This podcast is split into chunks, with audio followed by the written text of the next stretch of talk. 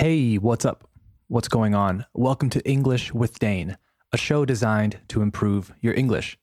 As always, I'm your host, Dane, and you can find me on Instagram at English with Dane.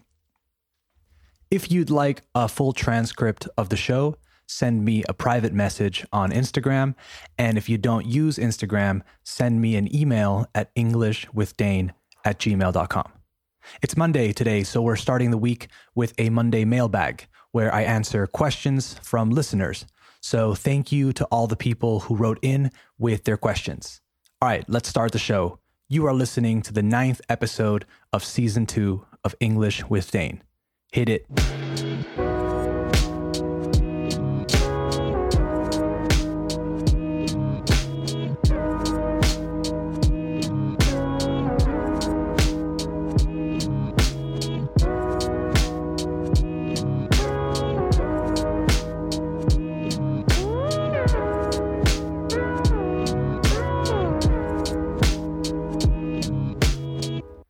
Right, let's get into this Monday mailbag edition of English with Dane. First question A lot of you want to know my thoughts on the whole coronavirus situation, seeing as it is a hot topic at the moment. Firstly, before I say anything about this, take into account that I'm very much not a doctor or have any background in anything related to this stuff. So take everything I say with a grain of salt. Ooh, good expression there, but we'll come back to that one. All right, coronavirus. Yes. Well, I think we all need to chill out about it a little bit. We need to relax and let the experts dictate what the protocol should be. I know we're already doing that, but what I mean is that we have to do our part and just concentrate on that. And our part is to be clean. The number one piece of advice that I've read about online from reliable sources, fuentes fiables, is to wash your hands and to wash them thoroughly. Lávatelas bien. None of that five seconds under the water with a little bit of soap bullshit. You need to be washing them for 20 seconds at least to make sure you're getting as much of the bacteria and nasty stuff off them. That's the biggest thing, apparently. Another thing I've been thinking about because of this whole coronavirus thing is the effect that the media has on us. We talk about what we see on the news, what we read about in newspapers or online publications or whatever. And because this has been the biggest story recently, it feels like it's the only thing we talk about. And despite, a pesar, experts telling us not to panic, media outlets don't help that much. I feel like for the last few weeks, we've been looking at maps, right? Maps of the world with these dots where the virus is going to spread, where it is, and how it's coming closer to where you live, and how it feels like it's just a matter of time until you get it, right? And I think we just need to control what we can control. We have to be sensible, sensatos, and follow the guidelines that experts tell us to follow.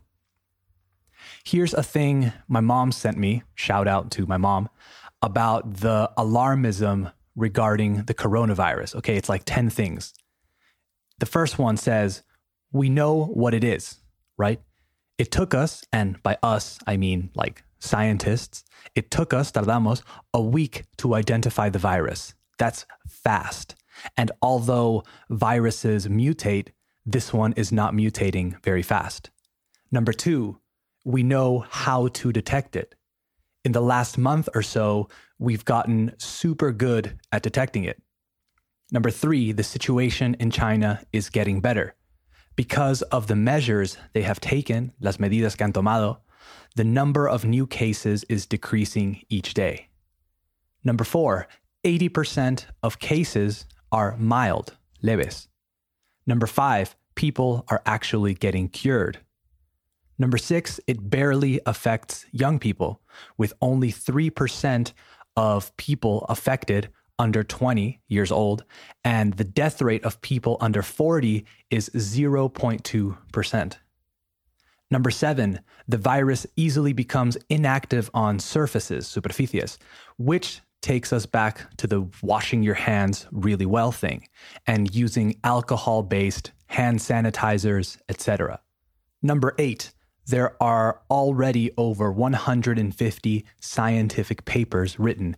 So we are finding out and accumulating a lot of valuable information, and experts around the world are all working together on this. Number nine, there are already several vaccine prototypes, and new ones are following those. Apparently, our ability to design new vaccines is incredible, so that's super good. And finally, number 10, there are over 80, 80, 80 clinical trials, ensayos clínicos, oriented towards new safe treatments, and there are more on the way. So we need to chill. We need to relax and see how things develop. We can't overreact, right? Just wash your hands. If you're listening to this and you haven't washed your hands and you've been on the bus, the train, the metro, etc., go wash your hands for at least 20 seconds. All right, enough about that. Sorry it was such a long answer. It's just that a lot of you asked me about it. So, shout out to all the people who wrote to me about the coronavirus. Shout out to my friend Ignacio. All right, next question. Usurtana asked where I get my music for the show. Thanks for the question, Usurtana. Great question. Well, the song you hear in the intro is a hip hop beat, una base, that I made a few years ago, and I just had it lying around. La tenía por ahí.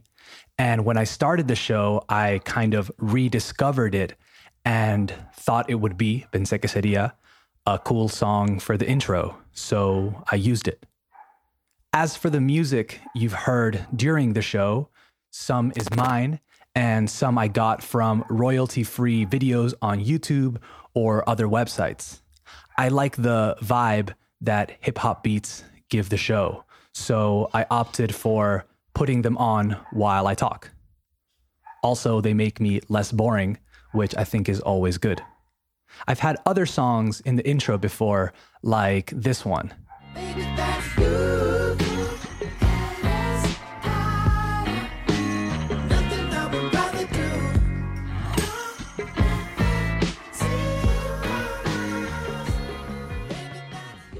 This song is from my band, well, the band I play guitar in, called Tumaca.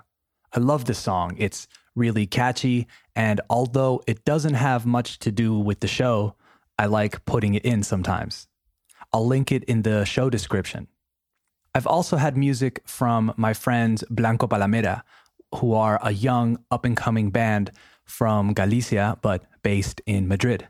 They're in Mexico on tour right now, so if they're listening, big shout out to them. Thank you for letting me use your music. I'll also link them in the description if you want to hear more. Next question. Javier wants to know what the best way of learning phrasal verbs is. Hmm. This is a tough question. Phrasal verbs are one of the hardest aspects of English, not just because there are so many, but because a lot of them aren't literal, no son literales. If I say take off or put on, you can deduce, deducir their meaning because you have the verb poner and the preposition on or off, which you know means encima, right? But if you take a piece of those two phrasal verbs and say something like take on, you get lost. Not just because it's not literal, but because it has several meanings. To take on can mean enfrentarse, as in we're taking on the top team in the league, but it can also mean to employ someone, contratar a alguien. You could say, we're taking on five new people this quarter. So they can be very confusing. I don't know if there's a best way of learning phrasal verbs other than studying them, trying to use them in context, etc. What I can do is start putting out episodes with specific phrasal verbs, maybe some of the most common ones, and help you use them, internalize them, and add them to your day to day vocabulary. I think the trick with phrasal verbs in particular is to not overwhelm yourself. Don't try to learn a lot at once. You might think that because they're short, you can learn a lot of them. You can learn to put on, to put off, to put up, to put down, to put forth, to put up with. But if you can't use any of them, then there's no point. If you think it would be a good idea for me to put out episodes with specific phrasal verbs, let me know. I think what we can start doing is making Monday's episodes more about things like that. And then Wednesdays and Fridays episodes less grammar heavy, but still going over, repasando, vocabulary, expressions, and things like that, while doing strange news, accent challenges, etc. Let me know what you think. Last question Malena wants to know if I have any books to recommend for English learners. First of all, what a beautiful name. Shout out to you for taking the time to write to me. This is an excellent question. And I think nowadays, hoy en día, people are relying much more on TV shows, movies, podcasts, apps, and YouTube to learn other languages. But books are still king in a lot of ways. You learn so much vocabulary from reading because you have to deduce meanings from context. You learn different ways of forming sentences. You practice a lot of sentence structure, which can be difficult for English learners. And also, a beautiful part about reading is that you let your brain build a whole world because you're imagining everything as opposed to everything being shown to you like in movies and TV shows. But yes, you asked me for a good book. Obviously, it depends on your level and on the style of book you're into or interested in. And this might sound like a weird recommendation, but I recommend buying one of your favorite books, but in English. If you enjoy reading a particular author in your mother tongue, and if you have a particular favorite book of his or hers, buy that book in English and away you go. A friend of mine is learning Italian and she's a huge Harry Potter nerd, so she bought Harry Potter and the Philosopher's Stone in Italian. She knows the book by heart, pretty much, the memoria. So now reading it in Italian won't be as tough or as daunting, right, as difficult as a lot of the work is already done. Try it out and let me know how it works for you. Sorry if you think this answer is a cop out, but I think it's a valuable tool. All right, before I go, a quick vocabulary check from things I said this episode. The first one is an expression to take something with a grain of salt, means to be skeptical. Be skeptical about what I say. Do your own research and come to your own conclusions. The next one is not really something new, but a common mistake something that a lot of my students say because they are translating directly from Spanish. I said a piece of advice. In English, no das consejos, aconsejas, or das like piezas de consejo. I know it sounds strange, but you can't say she gave me advices, as in me dio consejos. You have to say she gave me some advice, or she advised me, or she shared a valuable piece of advice, etc. So stop saying advices because it sounds strange. Last but not least, the word mild, which I translated as leve before. It does mean that, yes. You can say, like, the patient showed mild symptoms, for example. But you can also use it when describing, like, hot sauce, salsa picante. We say mild hot sauce, like when you want it to be a little bit spicy, but not too spicy, or mild weather too. So weather that is not extreme. Wait, I lied. There's one more. Sorry. A cop out. A cop out is a way of avoiding doing something. So I gave Malena an answer to her question about the book without actually recommending a book. So you could say it was a cop out, but I'm sure she knows what I mean and she'll forgive my vague answer. All right, that's it for today's show. I hope you enjoyed it, or at least found it useful. Tune in on Wednesday for another episode of English with Dane. Follow me on Instagram at English with Dane.